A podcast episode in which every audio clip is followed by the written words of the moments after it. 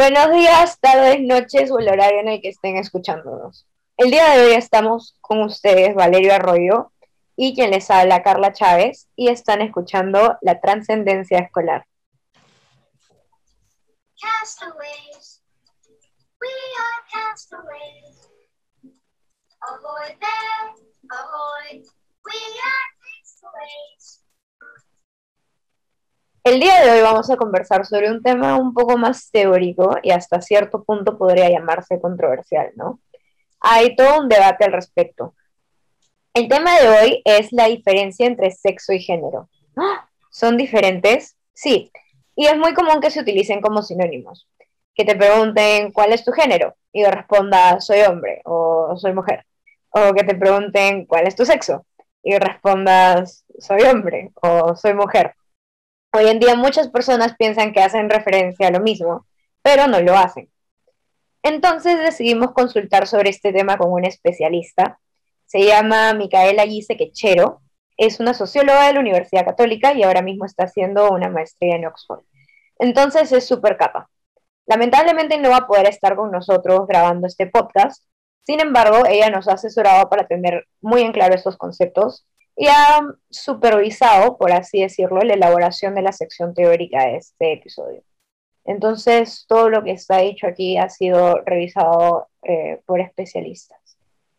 Así es. En, realidad, eh, Micaela nos ha dado una perspectiva eh, histórica, toda la injerencia del diccionario, la misma RAE, es más, hasta cómo se ha visto desde el psicoanálisis, la medicina y toda su injerencia, ¿no? Entonces, eh, Carla nos comentará un poco acerca de estos conceptos previos. Claro. Ah, sin embargo, antes de empezar a definir estos conceptos de sexo y género, hay que dejar en claro que hay todo un debate al respecto con estos dos términos. Se cuestiona qué es el sexo, qué es el género, si ambos son un constructo que la sociedad ha creado, si solo uno de ellos lo es es toda una discusión que hasta ahora no se resuelve y no planeamos resolverla en este podcast. Pero la teoría en la que nos estamos basando para las definiciones que les vamos a dar es la teoría del sistema sexo-género.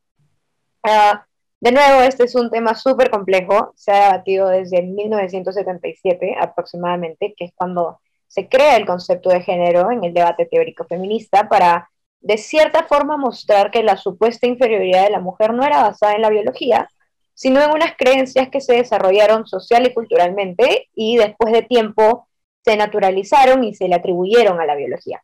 Y es por ello que también es súper común que estos conceptos de sexo y género se utilicen como sinónimos. La pregunta de todo ello sería por qué se dio esa valoración, ¿no? O sea, ¿por qué se partió de que unas personas tenemos un miembro eh, un pene o otras personas una vulva y se le da toda una atribución sociocultural, ¿no? Todo ello no debería quedarse en lo superficial, debería ahondarse para saber históricamente qué fue lo que fue pasando, ¿no? Pero ahora vamos a ir poco a poco y desde unas definiciones eh, básicas, ¿no? Para ir justamente ahondando en todo esto. Claro, para, como para no confundirlos, ¿no? Entonces, bajo esta teoría, del sistema sexo-género, el sexo hace referencia a las diferencias biológicas que existen entre el hombre y la mujer. Eh, dentro de estas eh, diferencias biológicas se encuentran las hormonas, los órganos sexuales o reproductivos o el nombre que quieran darle, y básicamente todo lo que diferencia físicamente a las personas. Eh, una vez que tenemos claro qué es el sexo, podemos pasar a definir nuestro segundo concepto. Entonces, ¿qué es el género? El género hace referencia a las características o conductas que podemos tener hombres y mujeres y que son creadas a partir de estas diferencias biológicas. En otras palabras, y robándonos las de Patricia Ruiz Bravo, porque no lo podemos decir mejor que ella, las categorías de mujer y varón son construcciones sociales que las sociedades elaboran a fin de informar a sus miembros, mujeres y varones, sobre las formas de ser, sentir y hacer que les están asignadas, permitidas y socialmente valoradas. Bueno, es eso, ¿no? El género podría verse de cierta forma como reglas sociales o culturales que se crean en base a nuestros cuerpos y que debemos seguir. en base a si tenemos pene o vulva, la sociedad espera y hasta nos impone ciertas formas o reglas de comportamiento. Es súper normal escuchar cómo se debería comportar un hombre o cómo se debería comportar una mujer. El ejemplo más clásico es los hombres no lloran, las mujeres son más sensibles, eh, o las mujeres deben encargarse del hogar y el hombre debe llevar el dinero a la casa, y todo ese tipo de frases. De cierta forma, la sociedad establece qué es lo femenino y qué es lo masculino, y todo esto lo interiorizamos y lo utilizamos, entre comillas, para desarrollar lo que viene a ser nuestra identidad. Pero ¿sería todo esto verdad?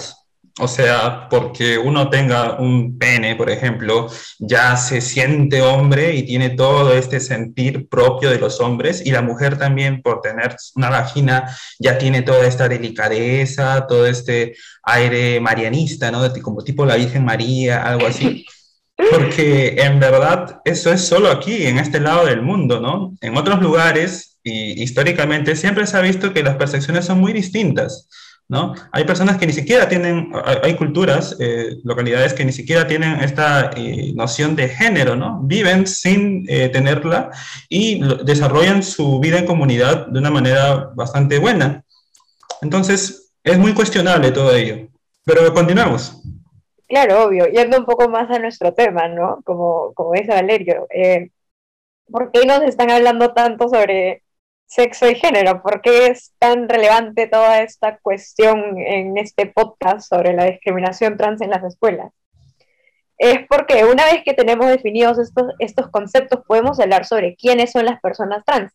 Como dijo Valerio, ¿no? Tener un, pene o tener una vulva ya hace que naturalmente tengas todas estas eh, características de delicadeza, como dijo en el, en el caso de las mujeres eh, no, porque, por ejemplo, en el caso de las personas trans, porque no podemos hacer un podcast sobre la discriminación trans sin saber qué significa ser trans, una persona trans es aquella cuya identidad de género es distinta a la cual se asocia convencionalmente con su sexo biológico.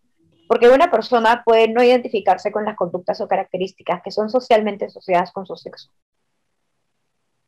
Entonces, ser trans no es una enfermedad mental, o un trastorno sexual como se creía anteriormente. Sin embargo, son constantemente discriminados en la sociedad. ¿Por qué?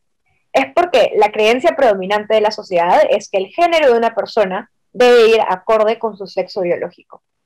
En este sentido, las personas trans son vistas como una amenaza al orden tradicional del género binario en la sociedad, porque su mera existencia cuestiona estos parámetros o limitaciones que nos impone la sociedad, entonces, el saber distinguir entre sexo y género ayuda a entender que las personas trans en realidad no son una amenaza, son más bien evidencia de la diversidad y pluralidad humana que existe y nos presentan una infinidad de posibilidades para entender la identidad de género. Lo que pasa es que no las conocemos, es decir, vivimos en un sistema que es propio de Occidente, en nuestro país, en el Perú, en el cual no se promueve un mayor acercamiento hacia la comunidad trans. Es más, se le discrimina. Y ahí tendríamos que hacernos una, autocrítica o una crítica acerca del sistema. ¿Por qué se da esto? ¿Por qué eh, a la mayoría de personas sí se nos reconocen nuestros derechos como iguales en, en, en, esa facultad y a estas personas no. Podría incluso haber gente que diría, oye, pero son una minoría, o sea, no tendrían por qué afectarnos al resto, pero no, o sea, estas personas sienten igual que tú, eh, tienen sus, propias, eh, sus propios deseos y aspiraciones y se les debe considerar. Es, es el camino en el cual estamos si es que queremos progresar como sociedad. Obviamente, ¿no? O sea, vivimos, vivimos en sociedad, una, una frase súper común, pero si es así, eh, no podemos avanzar como sociedad si es que hacemos caso omiso a las discriminaciones que pueden enfrentar a las demás personas. Entonces, bueno, eso fue todo por la parte de la explicación de estos conceptos y su relevancia en la problemática que estamos tratando. Y bueno, esto es sobre, como dije, esto es sobre la discriminación trans en las escuelas y este va a ser el único episodio teórico de todo este podcast. Entonces, en base a toda esta teoría que acabamos de explicar, les vamos a lanzar unas cuantas recomendaciones para tratar de no solo terminar, sino también prevenir la discriminación trans en las escuelas. eh, tenemos que aprovechar, ¿no? Que este es el único episodio teórico, porque los dos o tres que siguen son entrevistas con personas trans sobre su experiencia, ¿no? Sí, en realidad ya van a poder ver eh, cómo, cómo, es un adolescente, eh, en el caso de Josh, trans, cómo es el, tránsito hacia una aceptación de su propia identidad de género. Y también tendremos que invitado a ver con el cual se verá cómo se inserta en nuestra sociedad ya como un profesional eh, al ser una persona trans, ¿no? No es nada fácil, no es algo inmediato, no es que tú tomes una decisión de la noche a la mañana y ya, es algo en verdad, como muchas cosas, progresivo, que tiene todo un tiempo y que va a ser muy influenciado tanto por la familia, por los amigos, por el colegio, por toda la sociedad en sí, para que se pueda eh, promover y la persona pueda en realidad vivir de acuerdo al género que desea. Obviamente, y por ello el colegio, que es un espacio muy importante durante nuestra vida, ¿no? ahí vivimos eh, bueno, es donde casi pasamos la mayor cantidad de tiempo, ¿no? Casi 12 años en los colegios. Entonces, recomendaciones con respecto a todo esto de sexo y género, ¿no? Hacer talleres nos parece una buena opción para las escuelas, en los cuales se puede hablar sobre lo que es la diversidad de género. Sin embargo, eh, lo que mejor se podría aplicar es la implementación de una educación sexual integral con enfoque de género. Súper importante, así como la capacitación no solo de los docentes, sino de toda la comunidad educativa, incluyendo talleres, para padres, eh, porque, bueno, ¿cómo un docente va a poder enseñar sobre algo de lo que no sabe? E incluso si una persona capacitada enseña sobre este tema a los estudiantes, estas creencias se pueden reproducir eh, incluso eh, a través del personal escolar o los otros trabajadores del colegio e incluso dentro del hogar de los alumnos. Eh, por ello los talleres con padres de familia es una buena estrategia también, como mencioné anteriormente. Eh, por ello es tan importante que toda la comunidad educativa sepa sobre este tema y sean parte de las medidas que se tomen.